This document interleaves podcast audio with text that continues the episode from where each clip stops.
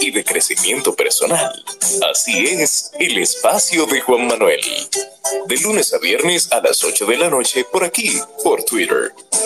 No te lo pierdas, síguenos en todas nuestras redes sociales como arroba carboneljuan.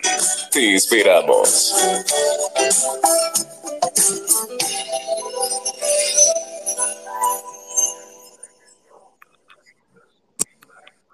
Buenas noches para todos, bienvenidos a un espacio más del espacio de Juan Manuel en Twitter Spaces y también en Spotify como el espacio de Juan Manuel Podcast. Bienvenidos una vez más.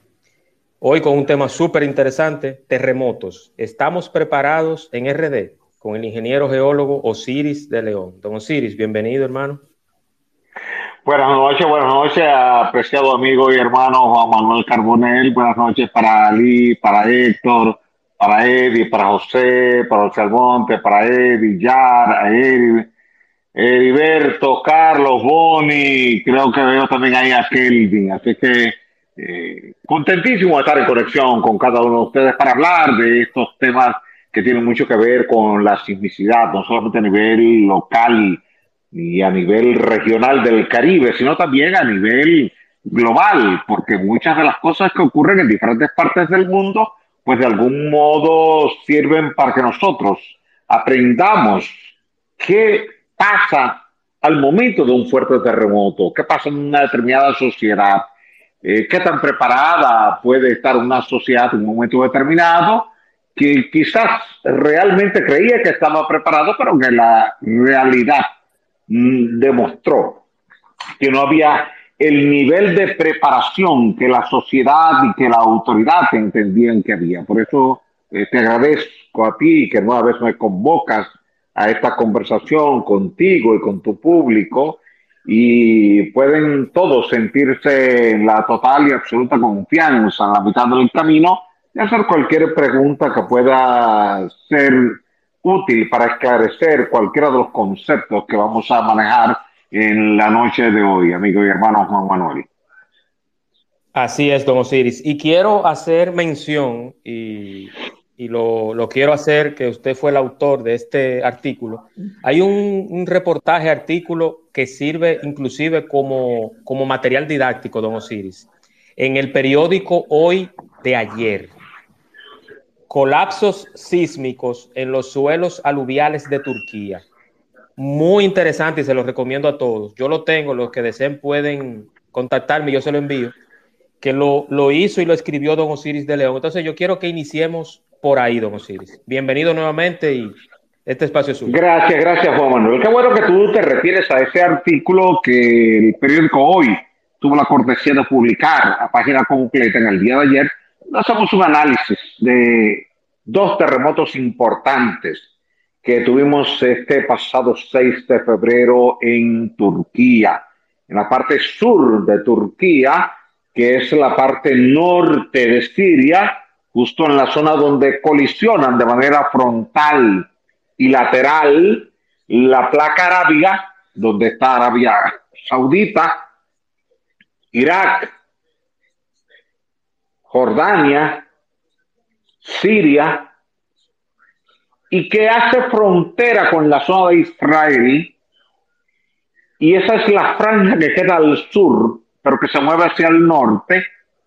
Y del lado norte está, evidentemente, la placa de Anatolia, donde el primer contacto se desarrolla a lo largo de la falla Anatolia Oriental, que es una falla que ya en el pasado ha producido eventos sísmicos importantes incluido el terremoto del año 2019 en la zona de Bingol, un poco al noreste del área donde este evento sísmico se produjo.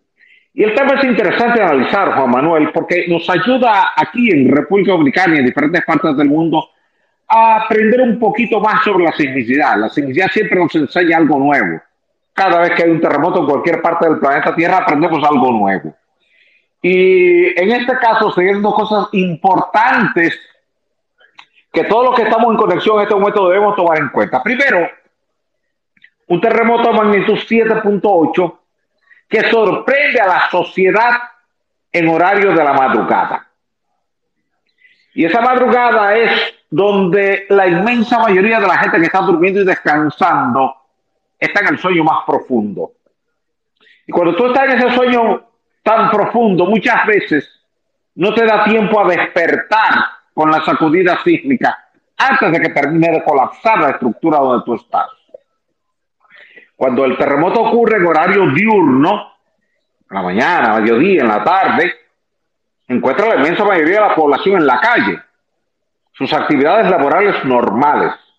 Ahora, cuando un terremoto sorprende a una sociedad en horario de la madrugada, te encuentras con que casi todo el mundo que está durmiendo, si despierta con el sismo, la primera pregunta que se hace, ¿realmente está temblando la tierra o yo me lo estoy soñando? Porque en un sueño profundo a veces no es tan sencillo tu reaccionar y aterrizar tu memoria en la realidad de que hay un evento sísmico importante y que tienes que tratar por todas las vías de ponerte a salvo. Entonces, eso nos enseña que cuando hay la posibilidad de que nuestro territorio se convierta el evento sísmico en una realidad, pensar si el evento sísmico me sorprende de madrugada, ¿cuál puede ser mi reacción? ¿Qué tan resistente puede ser la estructura donde yo vivo? Y lo segundo que hay que tomar en cuenta de este evento sísmico es que ocurre un nuevo evento sísmico nueve horas más tarde. A la una de la tarde, hora de Turquía. El primero había ocurrido a las 4 y 15 minutos de la madrugada de Turquía. Y cuando ocurre ese segundo evento sísmico, se encuentran a miles de personas en la calle con sus teléfonos celulares grabando operativos de rescate. Y es lo que permite que mucha gente pueda grabar procesos de colapsos de muchas estructuras, no porque la gente estuviera ocurriendo que fuera a presionar, estuviera esperando que fuera a ocurrir un evento sísmico, sino porque coincidencialmente la gente estaba en la calle con el teléfono celular, periodistas estaban en la calle haciendo reportajes, autoridades estaban en la calle grabando procesos de rescate y eso permitió que se grabaran videos de buena calidad que permiten ver cómo edificaciones que en el primer nivel estaban dominadas por establecimientos comerciales, donde los muros de cortante habían sido sustituidos por cristalería y por huecos de acceso, se convirtieron en pisos blandos pisos frágiles, pisos de baja rigidez, que al moverse horizontalmente por la sacudida sísmica colapsaron.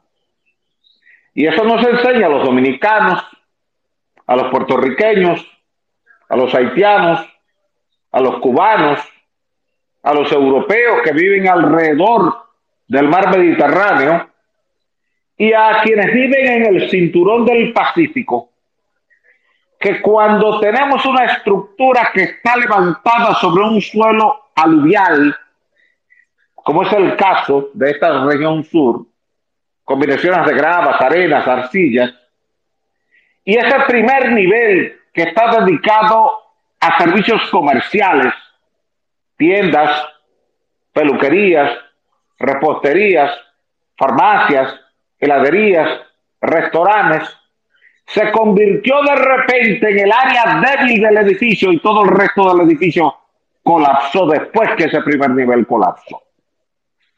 A partir de ahí viene un análisis importante de la situación.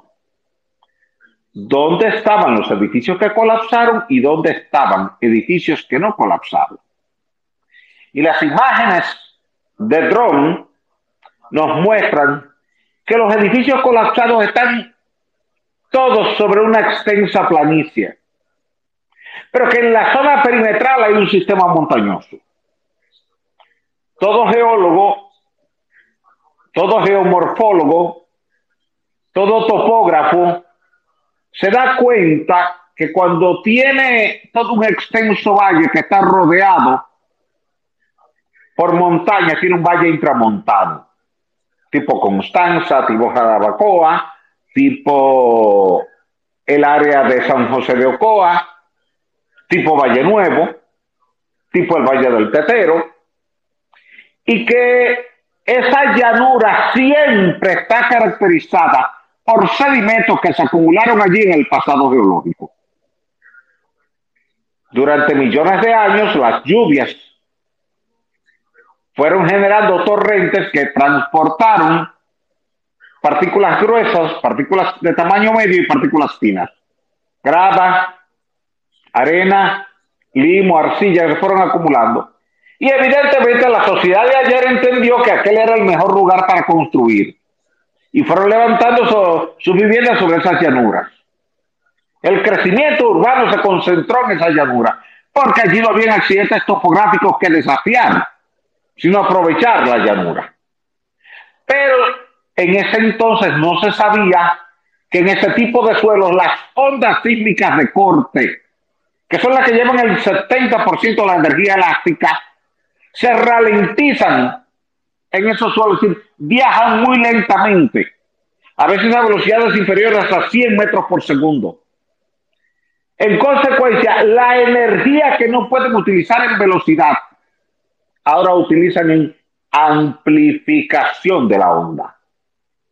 Entonces, esa onda amplificada por la lentitud a la que viaja la onda de corte en ese suelo, genera una fuerza cortante que tiende generalmente a romper los elementos estructurales verticales que no son suficientemente robustos como para resistir esa sacudida horizontal que pudimos ver en esos videos de Turquía. Lo que quiere decir que Así como te pasó en México en el año 1985, así como te pasó en Sichuan, China, en el año 2008, así como te pasó en Puerto Príncipe en el año 2010, así como te acaba de pasar en Turquía ahora en el año 2023, donde las ondas de corte se amplifican, es donde no pueden viajar a alta velocidad que son los suelos flexibles. Gravas, arenas, arcillas, limos. Y esta zona está caracterizada precisamente por esa acumulación de gravas, arenas y arcillas que se depositaron en el pasado geológico gracias a las corrientes fluviales de los ríos. Por eso cuando ustedes ven el mapa geológico de esa zona, ven un color amarillo y ven una nomenclatura que es Q mayúscula con A minúscula chiquita en cualquier mapa geológico donde usted vea una Q mayúscula, eso quiere decir cuaternario. Y donde ve una A chiquita al lado de la Q, quiere decir aluvión. Entonces, siempre que usted ve un mapa geológico, QA le está diciendo aluvión depositado en el cuaternario, que es el periodo reciente. En consecuencia, le está hablando de un material no litificado, no rígido, un material flexible que usted lo puede excavar con facilidad, lo puede mover con facilidad. Pero esa facilidad de excavación se convierte en una traba para la onda sísmica de corte que no puede viajar tan rápido como viaja a través de la roca. Cuando usted tiene una roca de buena calidad, la onda sísmica de corte puede viajar a una velocidad superior a los 1500 metros por segundo, como viaja en la ciudad colonial de Santo Domingo, o como viaja en la Sierra de Neiva, o en la Sierra de Bauruco, o en la Cordillera Central. Entonces, al viajar a esa alta velocidad, no tiene energía para amplificarse, sino que toda su energía elástica liberada al momento de la rotura sísmica, la utilizó en velocidad. Y al utilizarla en velocidad, evidentemente, pasa rápido bajo la estructura que está ahí encima, no se puede amplificar. Y aunque la estructura se mueve, vibra, la vibración dentro de esa estructura rígida que es la roca hace que el esfuerzo cortante que se genera al atravesar esa base de roca sea mínimo sobre la estructura. Por eso usted puede ver, tanto en México como en China, como en Haití, como en Nepal, como ahora en Turquía, como lo vio en Puerto Plata en el 2003, estructuras frágiles, extremadamente frágiles, sobre fallas geológicas, pero que se quedaron intactas por estar sobre la roca rígida. Mientras vimos estructuras aparentemente robustas, como vimos el edificio del Palacio Nacional de Haití que colapsó, el edificio de la Catedral de Haití que colapsó, el edificio del Hotel Montana con toda la ingeniería norteamericana y colapsó, el Unibank que colapsó, o como vimos el puente de la bahía que conectaba a San Francisco con Oakland y que colapsó con el terremoto de 1989 por tener sus cimientos sobre arena y no sobre roca, mientras estructuras que aparentaban más frágiles, pero estaban sobre roca y se quedaron de pie.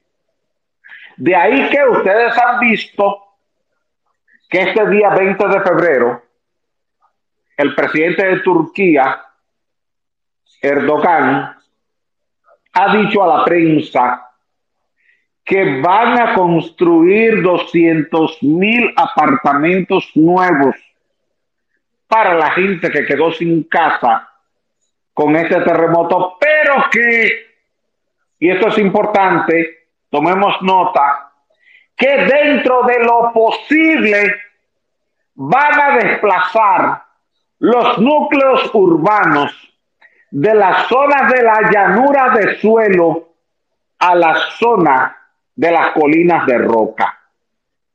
Y eso mismo ha sido ratificado por el ministro de urbanismo, quien ha dicho que el terremoto les ha demostrado que en ese tipo de suelos no debían levantarse estructuras, sino que debía levantarse arriba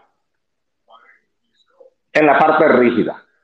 Y eso es lo que tratamos de explicar en ese artículo publicado en el día de ayer, porque todavía al día de hoy mucha gente quiere desafiar la realidad sísmica que se produce en cualquier parte del planeta Tierra. Y decir que lo que se va a caer se cae como quiera, indistintamente de que esté en roca o de que esté en suelo. Que lo que está bien construido se queda de pie en roca y en suelo y que lo que está mal construido se cae en roca y en suelo.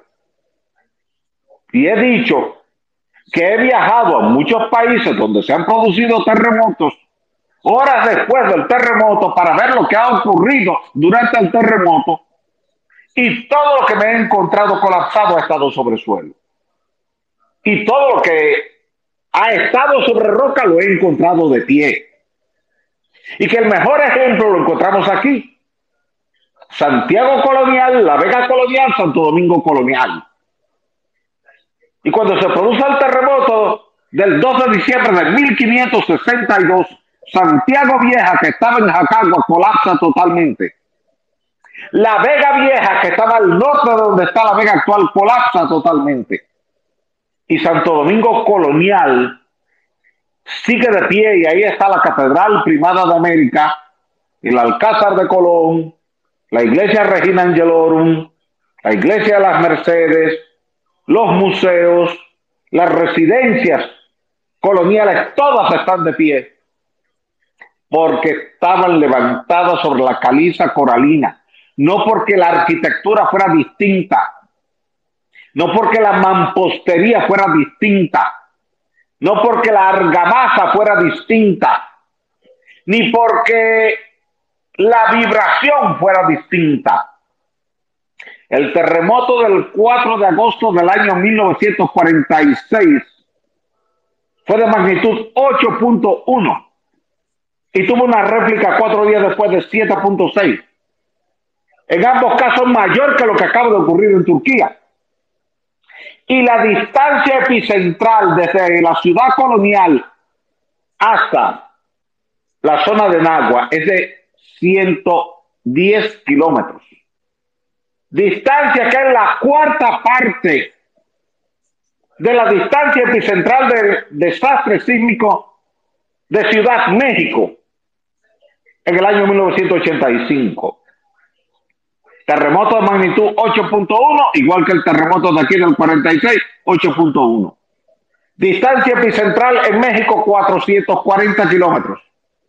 Distancia epicentral aquí 110 kilómetros. Un colapso brutal de toda la zona del Distrito Federal de México levantada sobre el antiguo lago Texcoco. Ningún daño en la zona perimetral del lago Texcoco, incluyendo la zona universitaria de UNAM, sobre roca. Aquí la ciudad colonial se quedó intacta con esos dos tremendos terremotos de magnitud 8.1 y 7.6 por estar sobre roca. Pero usted toma esa ciudad colonial y se la lleva a La Vega, Santiago, San Francisco de Macorís y le colapsa con el primer terremoto a magnitud 6 o 6.5 o 6.8. Entonces, si algo nos enseña lo que acaba de ocurrir en Turquía, y es lo que tratamos de reflejar en ese artículo publicado en el día de ayer, es que las estructuras levantadas sobre rocas se comportan bien al momento de un evento sísmico, mientras que las estructuras que colapsan siempre están sobre suelos. Esto no quiere decir que todo lo que esté sobre suelo va a colapsar. Y es ahí donde mucha gente, de forma intencional, confunde el mensaje. Porque no es que el 100% de lo que está sobre suelo flexible colapsa. Colapsa lo que está mal construido sobre suelos flexibles. Lamentablemente vivimos en una sociedad donde mucha gente construye pensando en carga muerta y no pensando en carga sísmica. Y lo acabamos de ver en Turquía. Por eso tenemos 85 mil estructuras que van a representar la sumatoria de la demolición. Una primera demolición del orden de 6 mil, que fue natural, colapsaron solas por la carga sísmica y una segunda demolición autorizada por el gobierno, porque las estructuras quedaron tan dañadas que no son recuperables, no son salvables. Bajo ese escenario, todos tenemos que aprender de ese evento sísmico de Turquía. Y por eso ha habido tanta atención de la población mundial hacia Turquía. Porque nadie quiere en California que le pase lo que acaba de pasar en Turquía. Nadie lo quiere ver en Los Ángeles, ni en San Diego, ni en Seattle, ni en Portland. Nadie lo quiere ver en Tokio. Nadie lo quiere ver en Santiago de Chile. Nadie lo quiere ver en Lima. Están esperando, están esperando el Big One en cualquier momento. Exactamente, esperan un Big One. Y nadie quiere que ese Big One le llegue en una estructura que no vaya a resistir una aceleración de suelo de 2G como acaba de producir el terremoto de Turquía. Una aceleración de 2G medida en los acelerómetros. En consecuencia, ¿cuántas estructuras están diseñadas en el Caribe y en Latinoamérica para resistir una aceleración de suelo de 2G? ¿Cuántos códigos hay en Latinoamérica que se establezcan como aceleración de diseño 2G? Siempre que el terremoto te produzca una aceleración superior a la aceleración de diseño, tú tienes más de un 90% de probabilidad de que la estructura colapse. Y lo hemos visto en Japón, lo hemos visto en Haití, lo hemos visto en Ecuador y está tabulado. Lugares donde se utilizaba aceleración de 0.4G, el sismo produjo 0.8G y colapsó la estructura. Lugares donde se esperaban aceleraciones de 0.6G y el terremoto produjo 1G, 1.1 y 1.2G. Las estructuras colapsaron. La sorpresa para mucha gente fue que ahora en Turquía se midieran aceleraciones de 2G. Eso es multiplicar 9.81 por 2. Y las estructuras no están diseñadas para eso. De ahí que tenemos que comenzar a revisar los códigos de construcción en Turquía, en Siria, en Israel, en Roma, en la parte sur de España, en Marruecos, aquí en todo el Caribe, Puerto Rico, República Dominicana, Haití, Jamaica, Cuba, en la costa oeste del continente americano, en toda la zona que baja desde Japón hacia Taiwán, de Taiwán a Filipinas, de Filipinas a Indonesia, de Indonesia a Papúa y de Papúa hacia la zona de Nueva Zelanda. Ese cinturón que bordea, el Pacífico y que tiene 40 mil kilómetros de longitud, tiene que entrar ahora en un proceso de revisión de sus códigos de construcción, considerando aceleraciones de 2G. Porque no podemos decir, bueno, es que ocurrió en Turquía, pero aquí no va a ocurrir. ¿Por qué no? Cada terremoto nos enseña algo nuevo. Y si estamos teniendo aceleraciones de ese valor, esas son las aceleraciones que tenemos que utilizar como referencia en nuestros códigos de construcción. Porque las fuerzas máximas que se van a producir al momento de esa sacudida perpendicular que genera la onda sísmica de corte va a ser una función directa de esa aceleración del suelo, de esa PGA, Big Brown Acceleration. Esa aceleración es fundamental para el espectro de respuesta sísmica de la estructura que usted va a diseñar, sobre todo considerando escuelas, hospitales, puentes, alcaldías, gobernaciones y torres habitacionales, sumándole después depósitos de combustibles, plantas eléctricas, líneas de alta tensión. Todo eso tiene que traer un proceso de revisión. Y estructuras que están en proceso de construcción y otras estructuras que ya están terminadas, hay que modelarlas para aceleraciones de ese tipo. Si están en suelos de ese tipo, para determinar cuál va a ser la respuesta que va a tener esa estructura al momento de un evento sísmico. Quiere decir que la forma en que han caído estos edificios y que quedaron grabadas en video por primera vez. Nosotros no teníamos muchos videos que mostraran cómo se cae el edificio cuando entra en sacudida horizontal. Porque normalmente teníamos fotografías ya con la estructura colapsada. O con el primer terremoto de Turquía, cámaras de seguridad que grabaron en la distancia un edificio cayendo, pero no las imágenes detalladas que pudimos obtener todos viendo edificios que se sacudían por un segundo terremoto, que en principio muchos se confundieron, incluyendo agencias de mucho prestigio internacional y, de, y que merecen todo nuestro respeto, y que partiendo de la premisa de que todo temblor posterior al temblor principal es una réplica, indistintamente de donde esté, y aclaramos inmediatamente, no es una réplica. Es un nuevo evento sísmico, porque no está sobre la misma falla y está a una distancia epicentral que supera cualquier interacción a lo largo del eje de la falla. Por eso siempre es importante cuando ocurre un terremoto ver qué tipo de falla produjo el terremoto y cuál es el mecanismo de desplazamiento de esa falla. ¿Es una falla de subducción? ¿Es una falla de desgarramiento lateral? ¿Es una falla de cabalgamiento? ¿Es una falla de colisión frontal con levantamiento del terreno? Para saber qué se puede esperar en horas subsiguientes.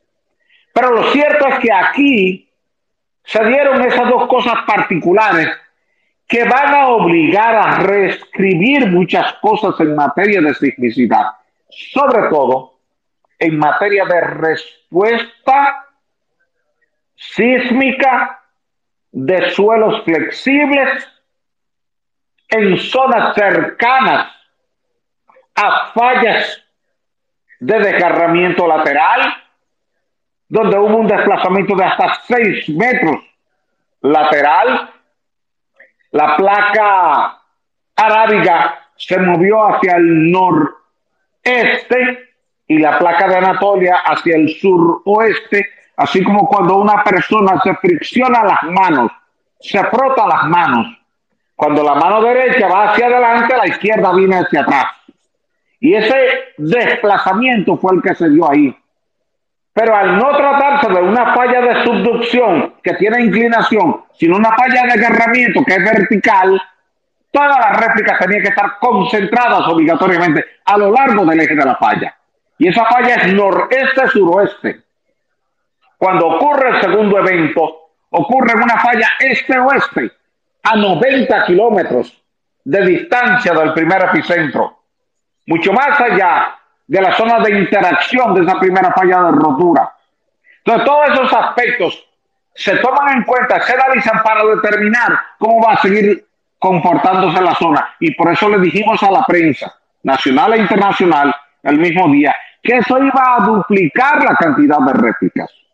Porque cada uno de esos eventos iba a producir su propia réplica. Porque cada uno tenía su propio mecanismo de reajuste de la placa tectónica. Y que al ser dos fallas distintas, una noreste-suroeste y la otra este-oeste, que forman una especie de siete, la este-oeste definiendo arriba la parte plana del número siete y la otra que viene noreste-suroeste definiendo el cuerpo del siete, que eso iba a duplicar la cantidad de réplicas, iba a multiplicar los daños en las estructuras ya lastimadas y que eso inclusive iba a ralentizar el proceso de trabajo de las brigadas de rescate.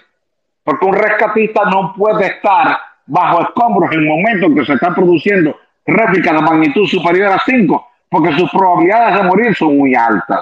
Y la idea no es que el rescatista muera, sino que el rescatista pueda sacar de ahí personas que todavía están vivas.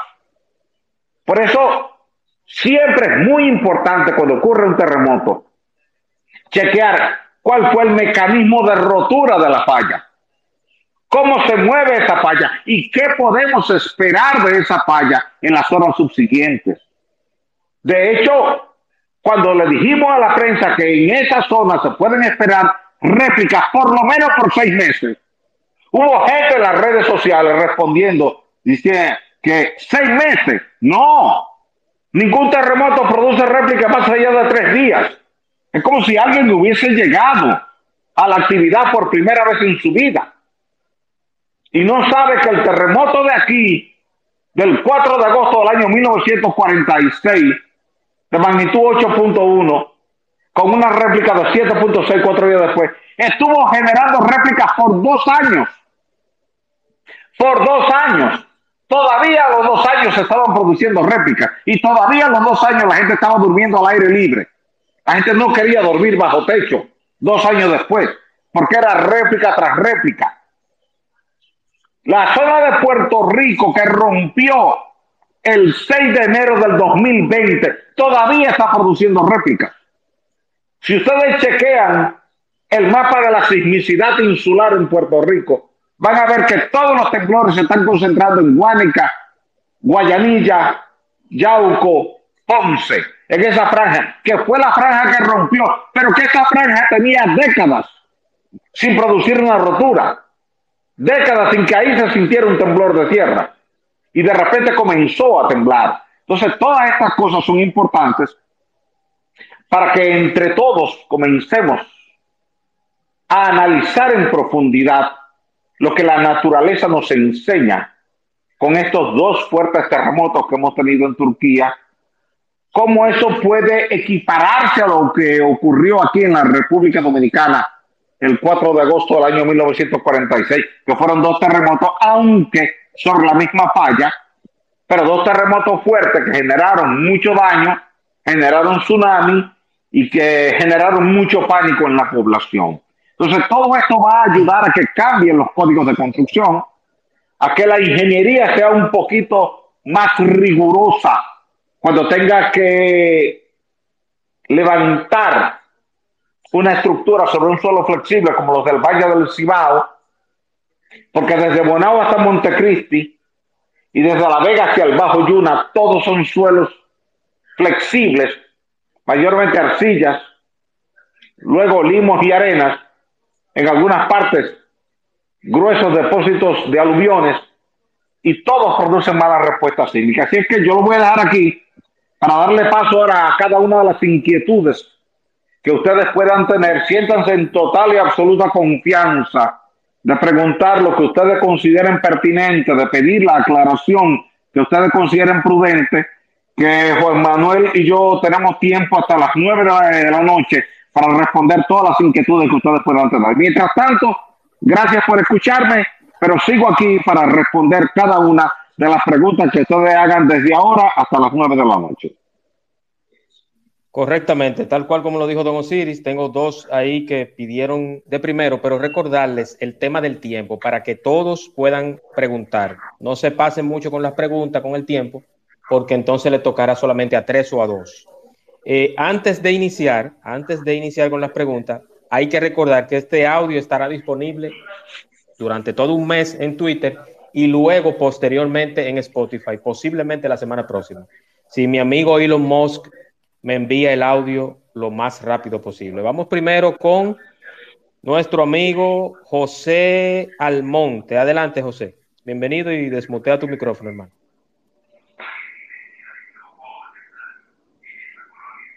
¿Estás ahí, José? José, José, una a las dos. ¿Estás disponible, José? bueno, vamos a, ahora sí. Buenas noches. Vamos. Buenas noches, José. Buenas, buenas noches, José. Bienvenido. Bien, gracias. Osir, un placer y lo demás. Osir, una pregunta. Mira, yo vivo exclusivamente en Puerto Escondido y en los años 1940 y algo, eh, no sé específicamente, al lado, o mejor dicho, a la orilla del río Las Damas, se hicieron dos, dos hoyos, la cual hoy quizás religiosamente la tienen como patrona de los ojitos de Santa Lucía, que fue un 13 de diciembre de ese año. Eh, puede ser mito, creencia o hubo una falla eh, de suelo. Mira, la zona de Puerto Escondido, ya en la Sierra de Oruco, como tú dices, al lado del río Las Damas, cerca de la represa de la hidroeléctrica de las Damas, eh, que fue la primera hidroeléctrica que se construyó aquí en el país, la de las Damas, es una zona de, que tiene una base de sustentación de roca caliza litográfica, caliza de la formación Navy y de la formación Pleisán. Es una caliza de mejor calidad que la que tú tienes aquí en Santo Domingo, porque esta es una caliza coralina, recifal, porosa. Aquí hay una caliza litográfica se llama litográfica porque en el pasado ese tipo de caliza se usaba en la imprenta, se usaba para la litografía. Entonces, tú tienes la particularidad de que ahí hay muchas fallas. La Sierra de Bauruco es una de las zonas que más fallas geológicas tiene en el territorio dominicano, porque recuerda que la, la Sierra de Bauruco junto con el Masif de la CEL del lado de Haití, el Masif de la OT del lado de Haití, constituían el pasado geológico una isla, separada del resto de la isla. Había un canal marino que entraba por la zona de Barahona y toda esa zona del lago Enriquillo, Laguna de Cabral, lago Azuey, era todo un canal marino. Entonces la Sierra de Bauruco estaba aislada, separada de la Sierra de Neira. Y lo que generó ese canal marino fue un conjunto de fallas, donde está como falla principal la falla de Enriquillo Planta en Garden, que es la falla que produjo el terremoto de Haití el 12 de enero del 2010, que es la falla que produjo el terremoto de Lecay el 14 de agosto del año 2021. Es la falla que destruyó a Asua en 1751 y es la falla que destruyó a Puerto Príncipe en 1770. Quiere decir que esa falla tiene como registro cuatro grandes terremotos. Esa falla principal se derivó una serie de fallas paralelas que pasan por ahí, por esa zona de Puerto Escondido, cerca de la zona del Charco de la Paloma, cerca de la zona de Pelentito. De hecho, Pelentito es un grave hundido, una depresión hundida en medio de la Sierra de Bauruco delimitada en su flanco norte y en su flanco sur por un sistema de fallas en escalera. Quiere decir que toda esa zona está caracterizada por fallas y Puerto Escondido tiene fallas de ese tipo porque toda la franja está llena de fallas. Correctamente, correctamente, don Osiris. Vamos en este mismo orden con Leo Marrero y luego a Neuri. Adelante, Leo, bienvenido y desmutea tu micrófono, hermano. Sí, buenas noches, muchas gracias. Gracias por la oportunidad y mi admiración por Don Osiris. Gracias, Leo. Don Osiris, sí, tengo una pequeña inquietud eh, en cuanto a Santiago, que es con, la, con las escuelas y el Hospital Cabral Ibar. A ver qué, qué usted me, qué, qué orientación usted podría dar en, en, cuanto a las escuelas y el Hospital Cabral Ibar. Mira, gracias. Leo, siempre estuvimos discutiendo por 30 años en todos los foros que hacemos en Santiago y en Puerto Plata, la vulnerabilidad del Hospital Regional José María Cabral Ibáez. Y finalmente en el gobierno anterior se decidió prestarle atención al problema. Y aprovechando de que había que hacer una remodelación, pues se decidió robustecer el hospital para darle ahora una característica de sismo resistencia. Y las columnas aisladas, muy esbeltas, eran estrechas y altas. Primero fueron revestidas con fibra de carbono, que resiste más que el acero. Luego fueron revestidas con gruesas varillas de acero. Luego con hormigón. Pero entre columna y columna se puso toda una sección de acero que luego fue completada con el hormigón y lo que eran tres, cuatro años atrás, columnas aisladas, ahora son muros rígidos de cortante. Todo eso está publicado en la prensa. Una y otra vez fuimos allí, tomamos fotografías, se le mostró a los periodistas y se le explicó por qué se había hecho aquello, eh, con fondos públicos, evidentemente, para robustecer el hospital. Quiere decir que la vulnerabilidad sísmica que tenía el Cabral Ibáez anteriormente ya hoy día no la tiene. Sin embargo, las escuelas siguen teniendo el mismo nivel de vulnerabilidad porque en las escuelas no se ha hecho ninguna intervención que se debe hacer. Entonces las escuelas de Santiago, igual que otros centros hospitalarios de Santiago, como el Arturo Grullón, necesitan una revisión desde el punto de vista de la sismoresistencia para proceder con modificaciones estructurales que garanticen que se comporten como búnker. Ahora en Turquía hay todo un programa por parte del gobierno de robustecer las escuelas para que las escuelas todas sean sismoresistentes. De hecho, todas las que son vulnerables están desocupadas en este momento y solamente se está impartiendo docencia en aquellas escuelas que el gobierno entiende que son sismos resistentes. Entonces los estudiantes de las escuelas vulnerables de Turquía están siendo movilizados hacia las escuelas que son resistentes. Creo que en algún momento, en el corto plazo, debíamos llegar aquí, en la sociedad dominicana, a una solución de ese tipo. Que las escuelas vulnerables sean desocupadas para trabajarlas, robustecerlas y que solamente se esté dando clase, clase en ese interín en las escuelas que ya hayan sido reforzadas y que una vez modeladas se encuentre que realmente resisten el terremoto máximo que podamos esperar, que sea como el del 4 de agosto del 46 de magnitud 8.1. Pero está pendiente el tema de las escuelas de Santiago, pero el Cabral Ibai ya ese tema fue resuelto. Muchísimas gracias, don Osiris. Don Osiris, yo tengo dos preguntas. Una es el tema de la mochila, pero esa yo quiero que usted me la responda al final para darle oportunidad a los oyentes que están acá y yo como anfitrión no abusar de ellos. Uno, la mochila de supervivencia o de emergencia, así como la hay para huracanes. ¿Usted la recomienda para terremotos? Esa es una pregunta. Y la segunda, el hormigón ciclópeo en lugares donde hay cavernas y donde el suelo es tipo C, como en la zona donde yo me encuentro en Punta Cana, ¿usted lo recomienda? ¿Usted lo recomienda para terremotos o, o una base sísmica o sismo resistente? Esas dos preguntas yo quiero que usted me las responda al final. Y continuamos entonces con Aneuri, luego Alberto Oli, Wilkin y 23, en ese mismo orden. Adelante, Aneuri, bienvenido, hermano. Gracias, gracias, gracias Juan Manuel y Osiris por permitirnos participar.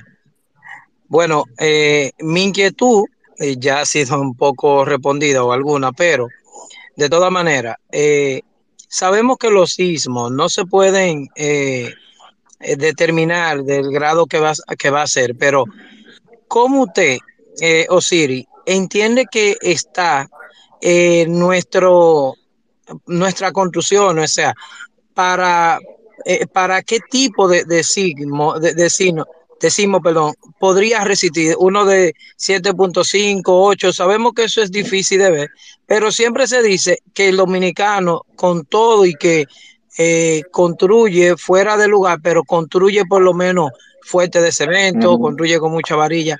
Esa es una, una pregunta que quería. Y la otra es, que me preocupa bastante, es cierto que tenemos un Osiris preocupado que siempre nos orienta, nos habla, pero yo entiendo que tenemos muy poco.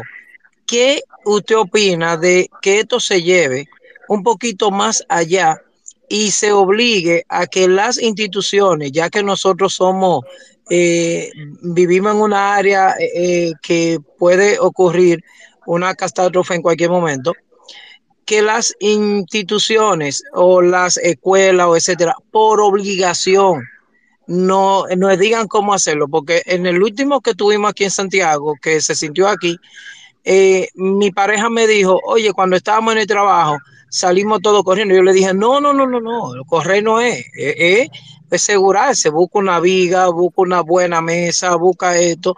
Y me, sorprendió cómo siempre ocurre lo mismo por falta de esa información. Sí, mira, interesante tu planteamiento porque mucha gente se hace esa pregunta y es muy válida. ¿Qué yo hago si hay un evento sísmico? Si estoy en la escuela, estoy en la iglesia, estoy en el supermercado, estoy manejando en la calle, estoy en un estacionamiento, estoy en el colmado, en el supermercado, en la ferretería. ¿Qué hago? ¿Dónde me coloco? ¿Salgo corriendo o no? Si puedo reaccionar porque me he encontrado con médicos de muchos prestigios que me dicen, mira, cuando tiendo a la tierra yo me bloqueo y no hay lo que hacer. No sé si salir corriendo, si agacharme ahí al lado de un objeto fuerte, porque me pongo nervioso. Entonces, ahí es donde tiene que entrar el tema de la educación sísmica. Hace un par de años yo preparé para el Ministerio de Educación dos cátedras ciudadanas que formaron parte de las 55 cátedras ciudadanas que el pasado año fueron puestas en circulación y que están teóricamente disponibles en la página web del Ministerio de Educación, donde yo converso con niños de escuela primaria sobre el tema de la sismicidad, que es el terremoto, dónde se producen los terremotos, por qué se producen, qué tipo de daño hacen y qué hacer antes, durante y después de un evento sísmico. Eso debía ser una tarea permanente como asignatura. Nosotros debíamos tener en cada nivel de la escuela, así como tenemos en cada nivel matemáticas, así como tenemos gramática, así como tenemos historia, geografía, botánica, etcétera, debíamos tener educación sísmica, porque somos un territorio sísmicamente activo y cualquier día nos sorprende un terremoto. Entonces, si el niño aprende en la mejor etapa de aprendizaje, que es la etapa infantil, donde todavía tu cerebro está disponible para recibir buena información y esa información se queda registrada como una huella profunda que nunca la olvidas aunque tengas 80 o 90 años de edad. Ahí es donde tenemos que hacer el esfuerzo como sociedad. Y es ahí donde el Ministerio de Educación debía hacer el esfuerzo. Si yo fuera ministro de Educación, fuera una de las primeras cosas que haría. No estoy diciendo con esto que aspiro a hacerlo. Estoy hablando en sentido general por la importancia y la pertinencia que tiene la educación sísmica en la sociedad dominicana por ser un territorio sísmicamente activo. Y cuando usted entiende el nivel de riesgo al que todos estamos expuestos, todos sin excepción, entonces usted le daría valor a eso. Lo pondría en los libros, lo pondría en las revistas, lo pondría en los folletos, lo pondría en los videos, lo pondría en cada sesión de trabajo importante durante la semana, haríamos simulacros permanentes válidos. No como los simulacros que hacemos aquí, que se le dice a la gente, mañana vamos a hacer un simulacro a las 10 de la mañana. Entonces todo el mundo está ahí de pie, con sesión que ya son las 10, salgan, y la gente sale caminando como si saliera de misa. No, eso no es un simulacro. Un simulacro usted simular las condiciones reales que usted puede esperar al momento de un terremoto que la gente va a salir corriendo. No es verdad que la gente va a salir con calma el día que venga un terremoto de magnitud 7.5, la gente va a salir a la mayor velocidad que pueda. Entonces ese es el escenario que hay que simular, cuidando evidentemente de que la gente no se nos vaya a lastimar. Aunque sea haciéndolo por grupos pequeños. Porque un grupo de 10, 15, 20 personas simule en el edificio, en la iglesia, en el supermercado, en la escuela, que hay un terremoto y que usted salió corriendo a ver dónde usted se ubica y que luego el instructor le diga, mira, tú no lo hiciste bien, tú debiste haberte puesto allí, tú debiste haberte puesto aquí, y luego entonces repetir ese modelo ya con esas instrucciones que le dio el instructor. Y de esa manera los niños irían aprendiendo, cuando lleguen a adolescentes, ya serían expertos en qué hacer antes, durante y después de un evento sísmico y de adultos evidentemente serían maestros de los demás para explicarles porque ya tienen el conocimiento acumulado. A eso subimos ahora cómo se construye, que tú preguntas. Mira, yo quisiera decirte, fuera mi deseo mayor, que aquí se construye con un criterio de sismo resistencia. Ahora tú viste lo que pasó en Turquía, 85 mil edificaciones colapsadas, y Turquía tiene un código de construcción más riguroso que el nuestro. Y te lo digo porque yo he estado dos veces en Turquía. Y la última vez que estuve en Turquía fue en septiembre pasado. Quiere decir que hace apenas unos cuatro meses yo estuve en Turquía y me pasé tres semanas allí. Conozco Turquía, porque en cada viaje he recorrido el país casi completo. De norte a sur y de este a oeste. Por todas las ciudades he andado. Entonces, allí hay un modelo constructivo que que en apariencia luce más robusto que el nuestro. Lamentablemente, muchas de las construcciones están sobre materiales flexibles y responden mal. Y es ahí donde hay que reforzar la ingeniería. Y eso aplica para Santiago, La Vega, Bonao, Villa González, Navarrete, Esperanza, Mao, Villa Castañuela, Montecristi, Manzanillo.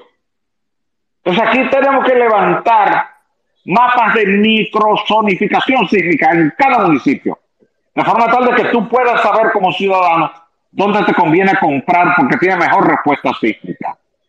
Y que bajo ese criterio entonces tú te sientas seguro donde tú vives. Yo normalmente compro mi apartamento para vivir en zona de roca aquí en Santo Domingo. Cada vez que tengo que comprar un apartamento, porque me voy a mudar de un sitio para otro sitio, busco un lugar que sea de roca. Suelo, no, ahí para vivir no. Puedo tener una oficina en zona del suelo, pero mi casa para vivir siempre en roca. Porque confío en ese criterio y lo pongo en práctica. Entonces yo siempre invito a la sociedad a que lo haga. No es obligatorio hacerlo. Pero sí yo creo, desde mi punto de vista, después de haber visto tantos y tantos terremotos que han ocurrido desde que yo estoy dedicado a este tema hace 40 años, que todo lo que se cae se cae en suelo y que lo que está en roca se queda de pie. Entonces, creo que la construcción tiene que partir de un principio elemental. ¿Sobre qué vamos a construir? ¿Sobre roca o sobre suelo? Entonces, si vamos a construir sobre suelo, ahora tenemos que hacer una estructura que responda bien el día del terremoto, porque ese suelo normalmente responde mal. Así es, así es. Vamos, eh, quedan, nos quedan solamente cinco minutos, don Osiris. Eh, tengo cuatro, cinco, cinco personas para. Ok, entonces voy a estar breve la respuesta. Sí, sí, para entonces, y también en las preguntas, por favor, para que todos eh, sean edificados en este tema. Entonces, vamos ahora con Alberto Lee, en este mismo orden. Alberto Lee, Wilkin, Radinson, 23 y Gustavo al final. Adelante, Alberto. Sí, gracias. Buenas noches. Eh, muchas gracias a Osiris por la oportunidad y al anfitrión. Sí, yo recuerdo, Osiris, que usted hizo llamados de atención en, los tiempos en que se estaba construyendo el metro de Santo Domingo. Así fue. Y no sé si, no sé si, si, se, logró satisfacer las inquietudes que usted tenía en ese entonces. Y me surge ahora la inquietud de eh, estos nuevos medios de transporte que tenemos aquí en, en nuestro país tanto el metro como teleférico, si cumplen en algún modo eh, con, esa resistencia sísmica a la, que usted hace referencia.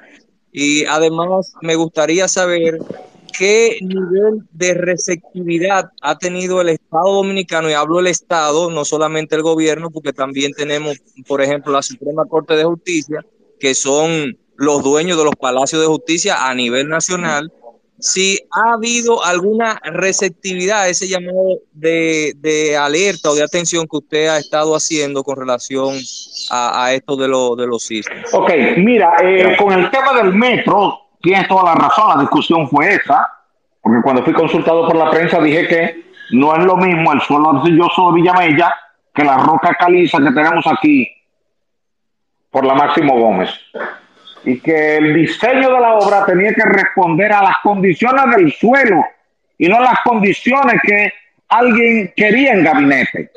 Que quien define qué tipo de estructura se levanta y cómo se levanta no es el ingeniero, no es el arquitecto, no es el proyectista, no es el gobierno, es el terreno. Que cuando tú tienes roca, entonces te adaptas a la roca. Y cuando tú tienes suelo, entonces tienes que adaptar algo distinto a ese suelo porque no es roca. Y que así es que debe trabajarse en ingeniería, porque hasta los mayas y los incas trabajaban así, en función de las condiciones reales del terreno. Posteriormente me encontré un día con Diandino Peña, varios años después de eso, y me dijo que sí, que habían tomado en consideración y me lo dio voluntariamente, no porque yo se lo preguntara, se me acercó y me dijo, mira, te agradezco todo lo que tú planteaste sobre el metro, eh, porque nos ayudó a entender muchas cosas que hasta ese momento estábamos dejando de lado por la prisa del trabajo. Luego nos dimos cuenta que ciertamente, como tú decías, los materiales son distintos y que necesitaban diseños distintos. Quiere que desde ese punto de vista se logró algo. Desde el punto de vista del sistema judicial, te puedo decir que la única reacción que yo he recibido de ellos es que en una ocasión me invitaron para que les dictara conferencias sobre el tema. Para nivel de ver las estructuras, saber cómo responden, no he tenido ninguna respuesta de parte de ellos. La siguiente pregunta, Juan Manuel. Sí, eh, estamos en este mismo orden, Wilkin, Radinson y 23. Adelante, Wilkin. Recuerda el tiempo que estamos casi, casi cerrando. Sí, así es. Buenas noches. ¿Me escuchan? Sí, buenas noches. Sí, fuerte, fuerte y claro. Adelante, hermano. Sí, uh, para Osiris, eh, la zona de Villa Isabela, Puerto Plata, en la zona ahí de la Ensenada, que si hay eh, roca por ahí en esa zona, y si es cierto que, que por ahí mismo pasa la cordillera septentrional, si es cierto que por debajo de ella pasa una falla. No, mira, ahí se combinaron dos temas. Uno es la falla septentrional, que es la que limita del lado sur el sistema montañoso, La falla septentrional viene de Montecristi, pasa por Jicomé, pasa por Navarrete, por Villa González, por, este, por Santiago, pasa por la zona de Tamboril, Moca, San Francisco de Macorís, llega hasta Villarriba. Eh, sí, en la zona de Villa Isabela, donde tú dices la ensenada, la ensenada es como su nombre lo dice, una ensenada, donde el mar entra y acumuló muchos sedimentos de arena. Consecuencia, en la parte baja de la ensenada, lo que tú tienes es arena, y como está cerca del nivel del mar, esa arena está saturada de agua. En consecuencia, tú tienes una alta probabilidad de que ahí se produzca un efecto de liquefacción. Pero no es que ahí, justo debajo, pase una falla. Sí, al lado sur pasa una falla que se llama la falla de Camú, que pasa por detrás de la Loma Isabel de Torres y que sigue el cauce del río Camú de la cordillera septentrional, que no es el río Camú de la Vega. Este es otro Camú. Quiere decir que ahí tú tienes que esperar muchos años en caso de un gran terremoto. Eh, primero porque te queda la zona de contacto entre la placa tectónica de Norteamérica y la placa del Caribe muy cerca, en la zona marina al norte, y todo lo que es el borde de la costa norte, las estructuras que estén levantadas sobre arena, sobre arcilla, sobre grava, van a tener mal desempeño, la gran mayoría de ellas, pero mayormente las que estén sobre arenas saturadas de agua, como pasa con la ensenada. Esa ensenada hay mucha arena eh, saturada de agua por el nivel del mar que está ahí y puede tener un mal desempeño. Pero no, hay, no es que haya una falla ahí abajo, pero sí al sur te pasa una falla. La falla que te pasa al sur no es una falla cataclísmica, que te vaya a generar un cataclismo. Son fallas secundarias que te producen temblores moderados, 3, 4, 5, perdón, más de ahí. La otra pregunta. Vamos entonces a, con Radinson y luego 23. Radinson, adelante, desactiva, desmuta tu micrófono, hermano, bienvenido. Buenas noches. Bendiciones, Osiris. Bendiciones para ti, Radinson. Eh, eh, los organismos de, recoro, de socorro de nuestro país están preparados y tienen los equipos necesarios para cualquier magnitud de un terremoto? Mira, realmente no. Yo quisiera decirte que sí. Mi deseo sería decirte que sí. Y yo me sentiría, me sentiría feliz con decirte que sí. Pero mira, la defensa civil no tiene vehículos, el COE no tiene vehículos, el cuerpo de bomberos no tiene vehículos, la Cruz Roja tiene ambulancias, pero no suficientes para tú responder rápidamente. Si se te presenta un terremoto y te genera mucho daño en Montecristi, en Montecristi tú no tienes suficientes vehículos para socorro inmediato. Eh, tienes que llevar vehículos de aquí, pero no tiene el inconveniente que si se te caen puentes de la carretera Duarte, entonces ¿por dónde vas a llegar?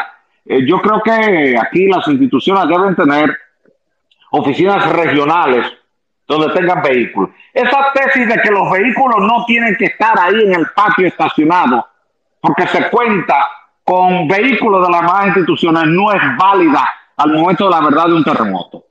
Porque cada institución tiene su propio vehículo porque los necesita para sus labores, para sus servicios. Y tú nunca ves que una institución se desprenda de sus vehículos para facilitárselo a otros. En la sociedad dominicana eso no se da, eso no se estila. Quiere decir que Aquí, si tenemos que hacer algo, es adquirir suficientes equipos y tener equipos disponibles para eso y hacer acuerdos con el sector privado a nivel nacional, las diferentes empresas, para que en caso de una contingencia esas empresas privadas faciliten camiones, ambulancias, camionetas, palas mecánicas, tractores, grúas, eh, todo lo que se pueda necesitar en un momento determinado, porque si tú te pones a hacer una auditoría de equipos de las instituciones de socorro, no vas a encontrar suficientes equipos. Hay equipos para darte el servicio de manera puntual, para un caso de un accidente de tránsito, para un caso de que se cae un edificio, dos edificios, pero si se te caen cinco mil edificios, como se te cayeron en Turquía, tú no tienes esa capacidad de respuesta ni aquí, ni en Puerto Rico, ni en Haití, ni en Cuba, no la tenemos realmente. La siguiente pregunta. 23, está en espera. Y adelante, 23, desmutea tu micrófono. Muchas gracias, buenas noches para todos. Ingeniero. Adelante. Eh, nosotros siendo una isla eh, y nunca habiendo pasado por cosas eh, tan graves como la de Turquía, en caso de algo así, los que estamos cerca del mar, los que vivimos cerca de, la, de las costas, en caso de un tsunami, ¿qué usted sugiere? O sea, ¿cuál sería la medida ¿Hacia dónde sería? ¿Qué se hace en este caso? Según su experiencia. Mira, en caso de un tsunami, y hemos tenido tsunamis aquí, tuvimos un tsunami en mayo de 1842 en Manzanillo y un tsunami en Matanzas en agosto de 1946. Salir rápidamente hacia el terreno alto. Eso implica correr perpendicular a la costa. Quiere decir que si tú estás en el malecón, no corras por el malecón. Corre por las calles que son perpendiculares al malecón. Por ejemplo, la calle Santiago, cogiste la Santiago para arriba, o perdón, la Pasteur, la Pasteur para arriba, o la Máximo Gómez para arriba, o la Lincoln para arriba, o la Churchill para arriba. Pero nunca a lo largo de la vía, porque está en la misma cota topográfica, por ser un sistema de terraza. Cuando tú te mueves en el malecón desde Manresa hasta la ciudad colonial, estás en la misma cota. Entonces estás en el mismo peligro. Tú tienes que correr perpendicular, correr para arriba, aquí en la capital, para el mirador. O si tú estás en un edificio de 3, 4, 5 niveles, robusto, entonces súbete rápidamente por la escalera al piso más alto que te pueda subir y ahí tú estás protegido, sea en la costa norte que estés o sea aquí en la costa sur. Hasta ahora los tsunamis que hemos tenido han sido en la costa norte, Manzanillo y la zona de Nagua, Matanzas. La siguiente pregunta. Gustavo, con Gustavo cerramos eh, la ronda de preguntas. Adelante, Gustavo, desmontar tu micrófono y bienvenido, hermano. Adelante, Gustavo. Adelante, Gustavo. Gustavo, ¿estás? Parece que tiene problemas de comunicación. Don Osiris, la pregunta que le hice. La mochila tuya y el hormigón ciclópeo. Mira, la mochila siempre es importante. Ahora, en esa mochila importante, lo más importante son las cosas importantes. Y no estoy haciendo un trabalengua ni estoy redundando. ¿Qué son las cosas más importantes en tu mochila? Una linterna, un pito y suficiente agua. Mucha gente se ocupa de poner mucha comida. La comida es lo menos importante en esa mochila, porque tú tienes suficiente comida almacenada en tu cuerpo, tejido adiposo, que mientras tú tengas agua, ese tejido adiposo te alimenta, te da la cantidad de calorías o cercano a la cantidad de calorías que tú necesitas cada día. Visto gente que se ha quedado ahí atrapado durante un terremoto tres semanas y ha salido bien, con 10 libras menos, con 15 libras menos, pero sale vivo. Siempre que tengas agua. Todo lo importante es tener agua. El hormigón ciclópeo siempre te va a mejorar la respuesta sísmica del suelo si tú sacas la arcilla, sacas el limo, sacas la arena y lo sustituyes por un hormigón ciclópeo. Porque tú estás reemplazando un material de baja velocidad de propagación de onda sísmica de corte, como limo, arcilla, arena, grava, por un hormigón ciclópeo que en el peor de los casos te va a dar velocidades de ondas de corte por encima de 750 metros por segundo. Y esto es suficiente para que no se te amplifique el espectro sísmico. Entonces siempre va a ser mejor que tú cimentes sobre un hormigón ciclópeo que sobre una arena compactada o una grava compactada o un caliche compactado. Porque ese hormigón ciclópeo, aunque no es un hormigón de alta resistencia, el proceso de fraguado que se produce en 3, 7, 28 y 90 días te ayuda a que la onda sísmica de corte viaje a alta velocidad y no se amplifique. Por tanto, yo te recomiendo que si tú tienes un material de mala calidad, lo sustituyas, ponga un hormigón ciclópeo y eso te da buena respuesta sísmica de ese emplazamiento que en su regularidad es 120 o 150 eh, kilogramos. Mientras mayor es la resistencia en kilogramos por centímetro cuadrado, mejor la respuesta. Positivo.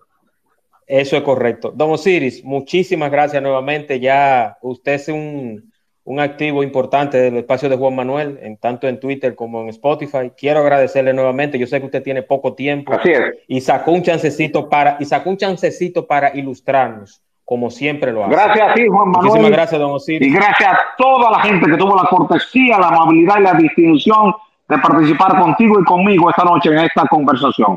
Mi eterno agradecimiento para cada uno de los que sacaron un poco de tiempo para esta conversación y ojalá que en una próxima conversación tengamos un poquito más de tiempo y que todo el mundo tenga la oportunidad de hacer su pregunta o su comentario. Así es. Porque no es solamente pregunta, los que tengan que hacer comentarios, pues yo creo que siempre vale la pena abrir la ventana Siempre de vale. los comentarios de los demás. Y, y aclarar algo, don Osiris, que yo estoy en consonancia con usted. Siempre la prevención y la educación en el tema sísmico es válida. Es. No es tremendismo, no es tremendismo, no es que nos no están asustando. No, no, no. En el tema sísmico, en el tema sísmico en Japón se educa siempre 24/7 los 365 días porque el terremoto y los temblores siempre existirán. Claro, claro. Y los Muchísimas gracias, no terremotos, lo que hacemos es explicar por qué se producen los terremotos y qué tipo de daño. En consecuencia, cuando estamos explicando esto, estamos haciendo el papel que es un médico cuando te explica una enfermedad, un médico que te habla del cáncer. El médico no quiere que a nadie le dé un cáncer, pero tiene el deber de explicarlo. El médico no quiere que a alguien le dé un accidente cerebrovascular o un infarto, pero tiene que explicarlo. Entonces el médico no lo explica para asustar, sino para educar, para orientar. Y el geólogo no quiere que ocurra un terremoto porque hasta él está expuesto a los peligros de ese terremoto. Lo que hace es que los explica para que la sociedad tome conocimiento de por qué se produce, dónde se produce y qué tipo de daño se puede producir. Así que gracias inmensa por darme la oportunidad de conversar con cada uno de ustedes. Que Dios le bendiga hoy, mañana y siempre a cada uno de ustedes. Muchísimas gracias, don Osiris. Gracias a todos los que están por acá. Buenas noches y recuerden, prevención es vida. Buenas noches y descansen.